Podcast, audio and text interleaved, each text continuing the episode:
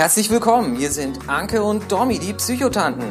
In diesem Podcast geht es um psychische Gesundheit und das ganz normal, ohne vorgehaltene Hand, mit Know-how und einer guten Prise Humor. Hier trifft Theorie auf Praxis, es geht um persönliche Erfahrungen und das, was jeder einzelne von euch tun kann. Jetzt viel Spaß beim Zuhören.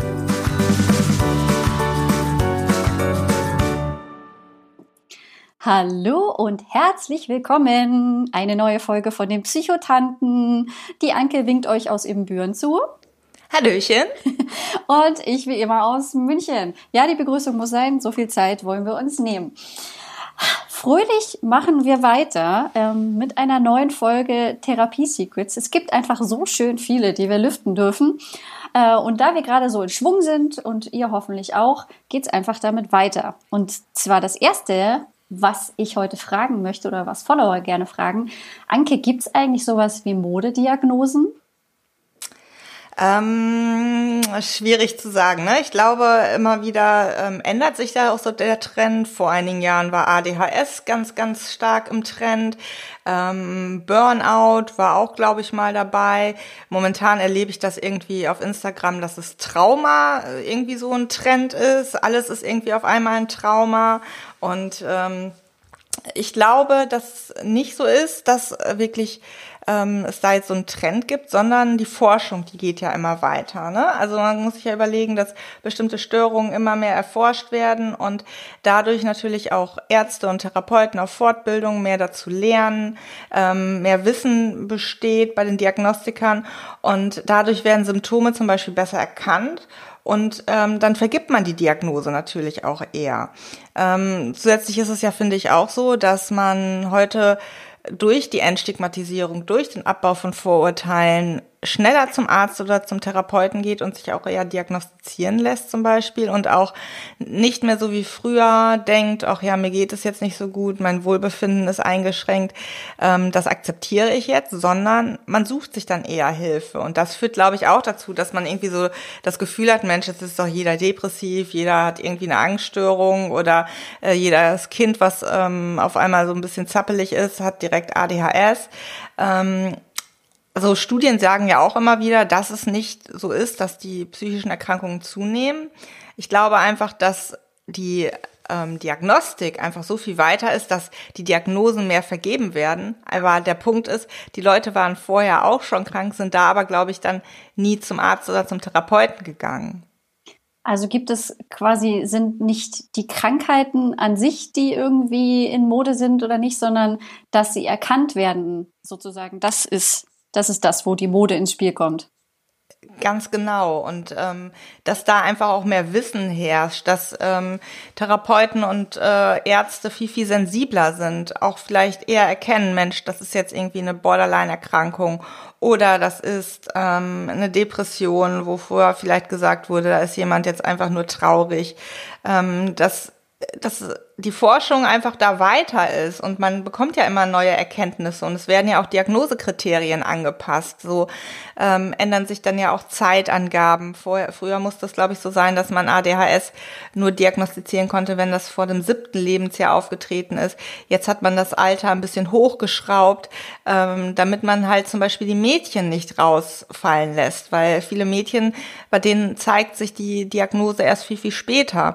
Und denen konnte man vorher die Diagnose nicht geben, so dass man denen dann auch nicht helfen konnte. Wo wir wieder bei dem Punkt sind, ähm, eine Diagnose sagt ja nichts über den Menschen aus, sondern hilft erstmal nur, äh, damit der Mensch Hilfe kriegen kann, weil dadurch mit Kassen abgerechnet werden kann ich glaube schon, dass äh, auch immer so ein bisschen die Berichterstattung ähm, mhm. da so einen Einfluss drauf hat, wenn Depressionen, Burnout, ähm, Borderline, wenn über solche ADHS, über solche Diagnosen mehr berichtet wird, dann ähm, dann hat man auch so diesen Effekt, dass man überall nur noch äh, solche Diagnosen sieht. Das ist ja so wie Frauen, wenn die schwanger sind, die sehen nur noch schwangere Frauen oder äh, oder Mütter. Und mhm. äh, wenn man irgendwie seinen Führerschein macht, dann sieht man nur noch Fahrschulautos. Ne? Also da wird auch die Wahrnehmung so ein bisschen ähm, ja selektiv eingeschränkt. Ja, und genauso kann es sein, denn? wenn ich wenn ich auf einem, auf einem kleinen Dorf aufwachse und dann wird eben sozusagen bekannt, dass jetzt eine Person eine Essstörung hat und deswegen in die Klinik kommt, dann, dann kann es schon sein, dass sich deswegen andere Leute trauen, auch drüber zu reden, auch in Behandlung zu gehen, auch erkennen, oh, hier ist ja irgendwie eine Krankheit und nicht nur ein Problem. Und nach außen sieht es dann eben sehr nach Mode aus. Aber wie du schon sagst, die Leute waren vorher auch schon krank. Also es ist halt nur dann vielleicht dank der, der Mode oder dass einer angefangen hat, haben es halt die anderen auch geschafft. Ja, und das ist halt, also das erlebe ich ja immer mehr auch. Die Menschen warten jetzt nicht mehr ganz so lange. Sie warten immer noch meistens zu lange, um sich Hilfe zu suchen, aber ähm, sie gehen eher zum Arzt und finden sich nicht damit ab, dass es ihnen schlecht geht ähm, die bekommen immer mehr mit, okay, es gibt Hilfen. Und wenn zum Beispiel im Bekanntenkreis jemand sagt, ja, ich war mit der und der Problematik beim Therapeuten, dann fängt man vielleicht selber auch äh, drüber nachzudenken, Mensch, okay, ähm, Beate war jetzt ähm, beim Therapeuten mit der und der Symptomatik, vielleicht könnte ich auch mal zum Arzt gehen und mir Hilfe suchen, denn mir geht's ja auch eine ganze Weile schon nicht gut. Und ähm, da ist diese Entstigmatisierung, diese Aufklärung, trägt da, glaube ich, dazu bei, dass man das Gefühl hat, Erkrankungen nehmen zu. Was zunimmt, ist, dass die Menschen sich Hilfe suchen. Also können wir abschließend sagen, der, der Begriff Modediagnose stimmt so nicht. Es ist komplizierter, ähm, aber es kann sein, dass eine Person, ein Medium, ein Therapeut sozusagen einen Reiz setzt und damit eine Kettenreaktion auslöst. Genau, der Schneeballeffekt. Cool. Erstes äh, Therapie-Secret für heute gelüftet. Ich würde sagen, wir gehen zum nächsten. Yes. Das finde ich. Ich komme mir so ein bisschen wie in so einer Quizshow vor. so, äh, Frau Glasmeier, ich habe hier die nächste Frage für Sie. Ähm, das finde ich ja persönlich sehr, sehr spannend. Und zwar geht es dabei ähm, um das Thema Selbstdiagnostik. Was ist das? Wie gehen wir damit um? Also es gibt ja immer wieder ähm, auch auf Instagram, dass ich Nachrichten bekomme oder Patienten in die Praxis kommen und sagen, ja, ich habe die und die Diagnose. Ähm, da stelle ich mir dann mal die Frage, okay, wer hat die Diagnose gestellt? Manchmal, ja, mein vorheriger Therapeut oder in der Klinik oder mein Hausarzt. Oder ja, ich habe zum Beispiel im Internet so einen Test gemacht und da kam bei raus, dass ich das und das habe. So. Ach ja, die berühmten Selbsttests im Internet. Ne? Da gibt es ja eine Menge und äh, die können meiner Meinung nach auch immer so eine Richtung vorgeben. Ja. Aber eine Diagnose, die kann immer nur, also eine gesicherte Diagnose, ein Arzt oder ein Therapeut stellen. Und wie macht er das? Indem er Fragen stellt, indem er Fragebögen ausgibt, standardisierte Interviews führt und im Gespräch natürlich auch Symptome abfragt und die dann mit dem ICD-10, aktuell haben wir noch die zehnte Vision, Version, abgleicht. Und dann guckt, welche Diagnose beschreibt das Verhalten, die Symptome des Patienten am besten. Und ähm, diese ganzen Tests im Internet zum Beispiel, da weiß man ja nicht, wer hat die gemacht, wer hat die ausgewertet, wie funktioniert das alles. Und ähm, ich finde es immer hilfreich, wenn Patienten schon mal sagen, ich habe die Vermutung, das und das könnte ich haben, weil dann kann man das ähm, ja auch prüfen. Aber diese Selbstdiagnostik oder zu sagen, ja, ich habe eine äh, die und die Persönlichkeitsstörung oder ähm, die und die Zwangsstörung, aber es ist dann nicht äh, wirklich von einem von einem Arzt oder Therapeuten, der das studiert hat, der das wirklich äh, gelernt hat, überprüft, finde ich immer ein bisschen schwierig. Naja, ich, also da, da bin ich ganz absolut bei dir. Ich, ähm, diese, diese Tests im Internet, die können einem wirklich, wenn man so gar keine Ahnung hat, so als ganz erster Ansatzpunkt, kann das irgendwie gut sein. Aber es ist halt, es gibt so viele Psychotests im Internet, irgendwie, welches Obst bist du? Und dann kommt raus, ich bin eine Banane. Dann glaube ich jetzt auch nicht sofort, oh, ich bin eine Banane. Also nur dann kommt eben vielleicht raus, dass man die und die Tendenzen hat. Und es gibt da ja mittlerweile auch sehr, sehr gute Tests. Aber es braucht immer ein, ein Gespräch mit einem Profi, der das gelernt hat, ähm, eben in diesem Fall keinen Obsthändler, sondern einen Therapeuten, der einem dann wirklich da nochmal, der das nochmal mit einem durchgeht, ergänzt, die wirklich wissenschaftlichen Fragen stellt.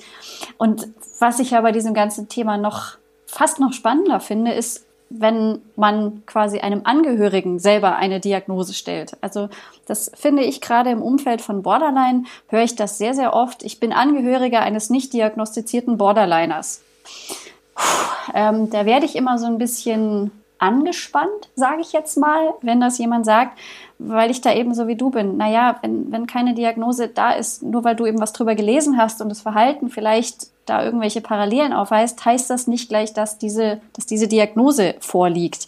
Äh, kennst du sowas auch? Das habe ich so eigentlich noch nicht miterlebt, aber ich habe ja auch weniger mit Angehörigen zu tun in dem ja. Sinne. Ähm, ich kann das aber irgendwo auch schon nachvollziehen, ähm, weil ich, als ich meiner Beratungsstelle gearbeitet habe, hatte ich dann eine Mutter da, die äh, bei ihrer Tochter Borderline vermutet hat. Und ähm, ich das zum Beispiel auch so gesehen habe, aber da ich in der Beratungsstelle gearbeitet habe, da darf man nicht, da darf man nur beraten, da darf man nicht therapieren. Ähm, und die dann wirklich bei Therapeuten war, die dann gesagt haben, ja, die, die Tendenzen sind da, aber das Alter ist noch nicht erreicht, mhm. so, ähm, weil es noch ein äh, jüngeres Mädchen war. Und da kann ich das schon irgendwie auch nachvollziehen, dass ähm, Angehörige da irgendwo eine Erklärung für sich brauchen oder so eine Diagnose kann ja auch entlastend sein, zu wissen, da hat das alles jetzt einen Namen. Ja. Wenn das aber ähm, irgendwie so ähm, unterstellend ist, so nach dem Motto, ja, meine Tochter hat das jetzt oder mein Sohn ähm, und das liegt, also die Störung liegt halt nicht vor, dann ist es natürlich wieder schwierig. Aber so diesen Beweggrund der Angehörigen kann ich irgendwo schon so ein bisschen auch nachvollziehen. Ja, das, das, das kann ich auch, aber gerade wirklich in diesem Umfeld, wo ich es kenne, wird es dann eben sehr oft als als Erklärung für alles sozusagen, naja, das ist ja klar. Und wenn er sich oder sie sich nun mal in Behandlung begeben würde und dann würde er oder sie das endlich auch erkennen. Also da schwingt oft sehr viel Wut, die wahrscheinlich wohl nur Verzweiflung und so dahinter steckt. Das ist mir schon klar. Aber da sind wir ja im Grunde beim Kern des Problems der, der Selbstdiagnostik, dass das einfach alles schnell gesagt hat. Im Zweifelsfall findet man immer den einen Test, der einem das ähm, Ergebnis gibt, was man gerne hätte. Ähm, deswegen einfach irgendwie bitte Profis zu Rate ziehen. Ja, und der Punkt ist halt auch, so ein Test alleine sagt ja auch nichts aus. Also das sage ich meinen Patienten ja auch immer. Wenn ich denen äh, einen BDI gebe, das sind, äh, ich weiß nicht, 30 Fragen oder ein bisschen mehr zum Thema Depression, äh, da wo man sich die letzten zwei Wochen einschätzen soll ja, das ist ein Test mit Fragen, aber der alleine, äh, also dann rechnet man die Punkte zusammen und dann weiß man, wie mhm. schwer die Depression in den letzten zwei Wochen war. Aber das sagt noch nichts darüber aus, ob der Patient die Diagnose auch wirklich bekommt.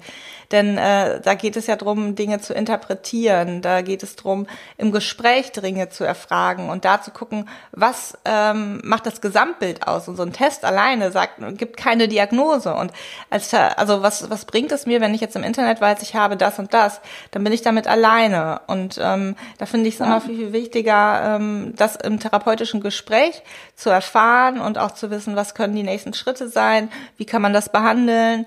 Und äh, das fehlt ja alles, wenn ich das äh, mit irgendeinem so Psychotest im Internet oder so mache. Ja. Ja, und im Zweifelsfall ist man vielleicht auch zu jemand anderem einfach ehrlicher als zu sich selbst, weil sich selbst kann man wunderbar belügen und so, ach nee, so schlimm ist es ja alles gar nicht.